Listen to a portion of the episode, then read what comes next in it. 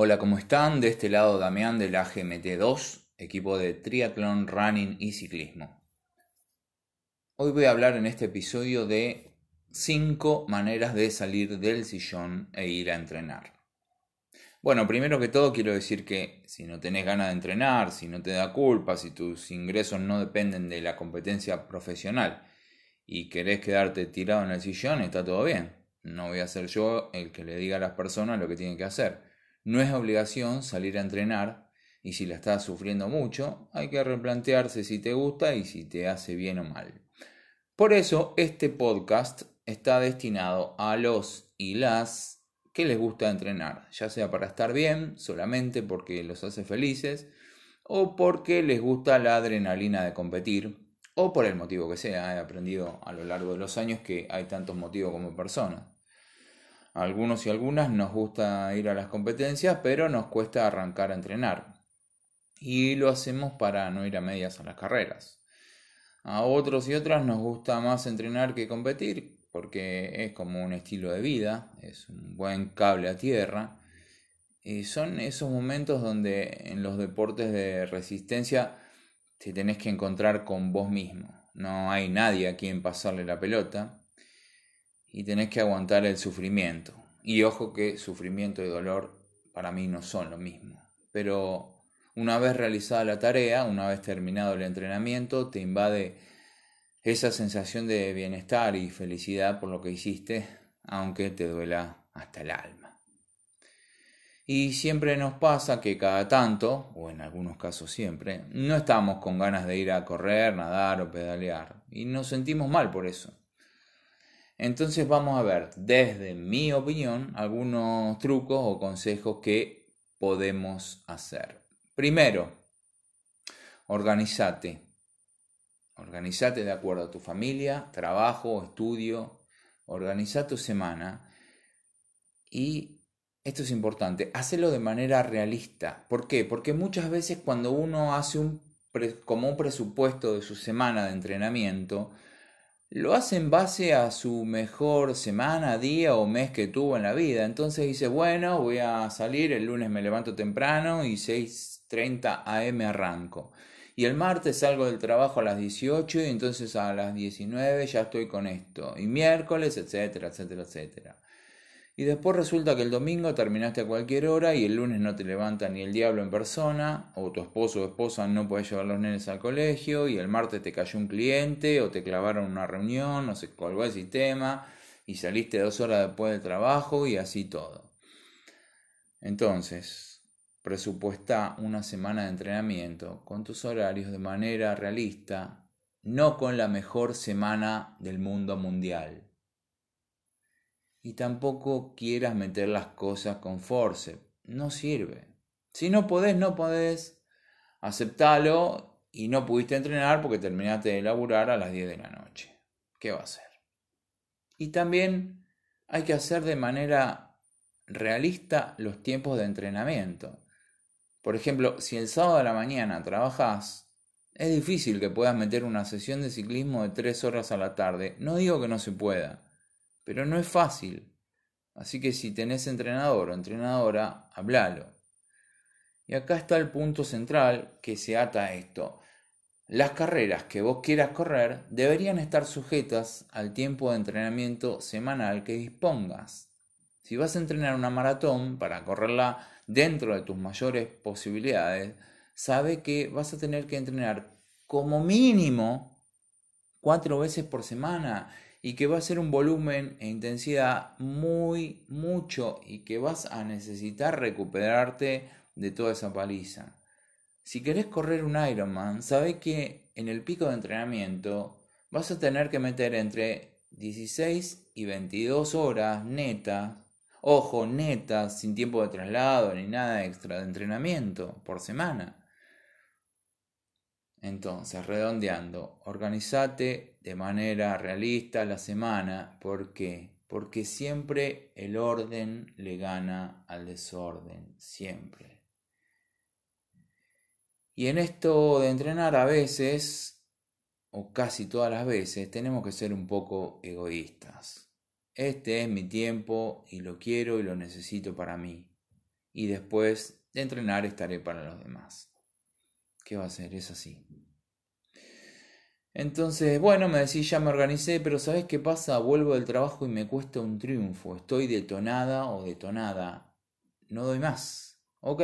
Entonces, ¿por qué no probamos de cambiar el hábito y nos levantamos un poco más temprano y metemos un entrenamiento antes de ir a trabajar? Te levantás, un café y salís. Esto funciona muy bien. Terminás el entrenamiento y estás con mucha energía para el día y además ya la tarea está realizada y tenés la tarde o la noche libre, ¿no? Pero también puede pasar que por tus tiempos de trabajo o familia, a la mañana no puedas salir a entrenar y llegás a la tarde y estás knockout. Y bueno, entonces ahí va esto. Asegúrate de almorzar temprano en el trabajo y que sea comida de verdad, no aire de colores. Mantenete todo el día con una buena hidratación. También es bueno eh, comer un snack una hora antes del momento de arrancar y tal vez también un toque de café así te levanta. Y cuando llegas a tu casa, esto es clave. Escucha bien, abrí tus oídos, seguime en esta. Te disfrazás de ciclista, corredor, corredora, nadador, nadadora, sea lo que tenga que hacer en ese momento. Ya está, disfrazate, sacate la ropa del trabajo y ponete la ropa de entrenamiento ya, ya, ya. Esto funciona, amigo, amiga, créeme, esto funciona. Y para hacer esto, ¿qué tenemos que hacer? Vuelta al punto 1. Tenemos que estar organizados. ¿Cómo? Siempre la ropa y los elementos tienen que estar en el mismo lugar. No digo que esté todo prolijo y ordenado siempre. Digo que siempre las zapas tienen que estar en el mismo lugar, la remera, el casco, la bici, lo que sea, siempre estar en el mismo lugar. Y tiene que estar listo de antemano. Así no pensás, no tenés que pensar nada. Llegás, tomás las cosas, te disfrazás y salís. Y ya está, no hay que pensar, no dé lugar a pensar. Y junto con este disfrazarte de atleta, tienes que hacer otra cosa. Hay que hacer un apagón de redes sociales. Sí, sí, sí, hace un apagón de redes sociales. Pone en modo avión el celular, cerrá la computadora, cerrá todo. ¿A vos te gusta sacarte selfies entrenando? No hay problema, llévate el celular, pero cerrá las redes antes porque no hay mejor excusa para empezar a dar vueltas y tardar en salir que mirar Instagram, chequear Facebook, Twitter, Strava, Garmin Connect, ver cuánto like tiene fulanita, tiene menganito, nada, cerrá todo. No te distraigas con eso. Tercero, ¿Te cuesta salir del sillón porque te agobia el entrenamiento que tenés planificado para hoy? ¿Sentís que es mucho? ¿Que te va a costar hacerlo? Bueno, hay que hablar siempre, siempre con tu entrenador, con tu entrenadora y hacerle saber esto. Pero sabes qué? Lo más probable es que el entrenamiento indicado esté bien planeado para tu estado de forma actual.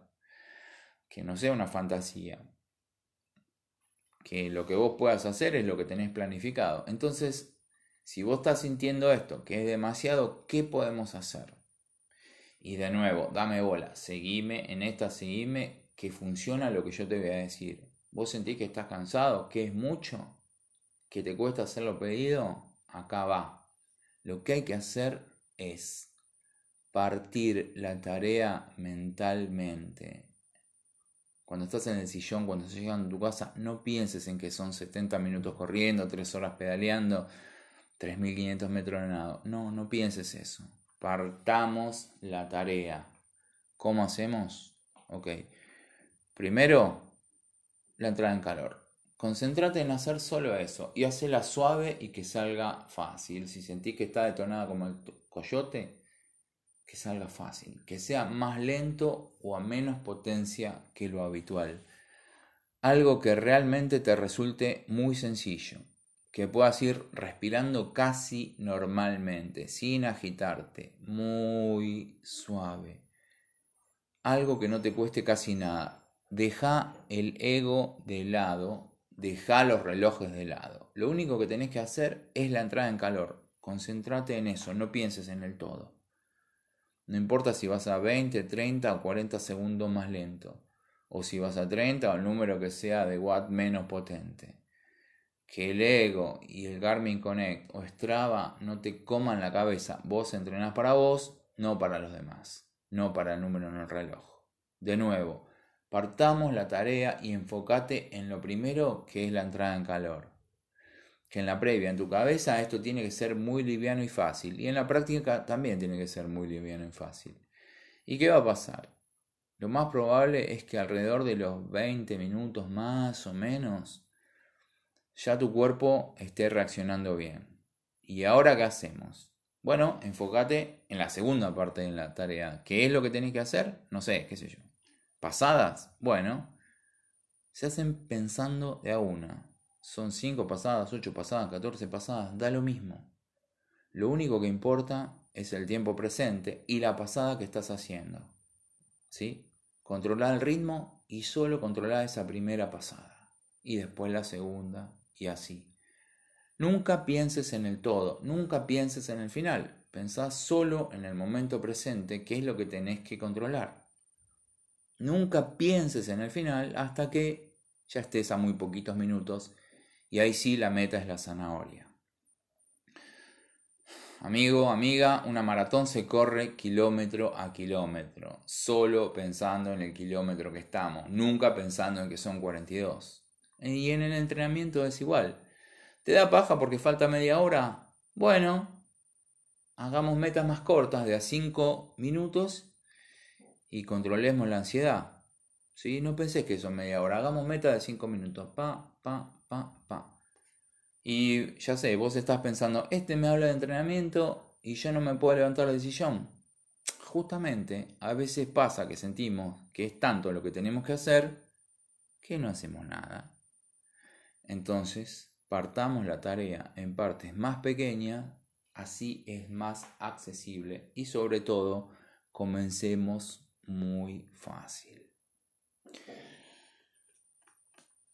Cuarta cosa, como somos seres sociables, entonces sociabilicemos, busquemos amigos, amigas, personas con los que podamos hacer la actividad. No digo siempre, porque los horarios son complicados, pero por lo menos un par de veces o una, aunque sea por semana, quedemos con alguien para entrenar. Eso motiva y ayuda un montón. Y hablando de ayuda, puede que lo que te pase requiera de más ayuda que este podcast. Puede que requiera de más ayuda que tus amigos llamándote para salir a trotar. Porque te pueden pasar cosas más graves, sobre todo internas. Entonces, si es eso, también tenés que buscar ayuda para salir de ahí. De un pozo es muy difícil salir solo y es mejor si te dan una mano. Y quinto y último, último por ahora, y esta es la más tonta de todas. Pero cuanto más entrenado, más entrenada estás, más fácil te resulta entrenar. Así que mucho no hay que pensar. Organizate, sé realista, deja el ego de lado, come bien, descansa bien, toma coraje y salí a entrenar que seguro volvés con una sonrisa y sintiendo que te duele hasta el pelo. Bueno, estas fueron cinco maneras de salir del sillón e ir a entrenar. Seguro hay muchas otras, solo hay que buscarlas. Gracias por escuchar y si llegaste hasta acá en el feed de Instagram de la gmt2.ig, poneme un emoji del bracito haciendo fuerza y contame cómo haces para ganarle al sillón. Gente, muchas gracias y hasta la próxima.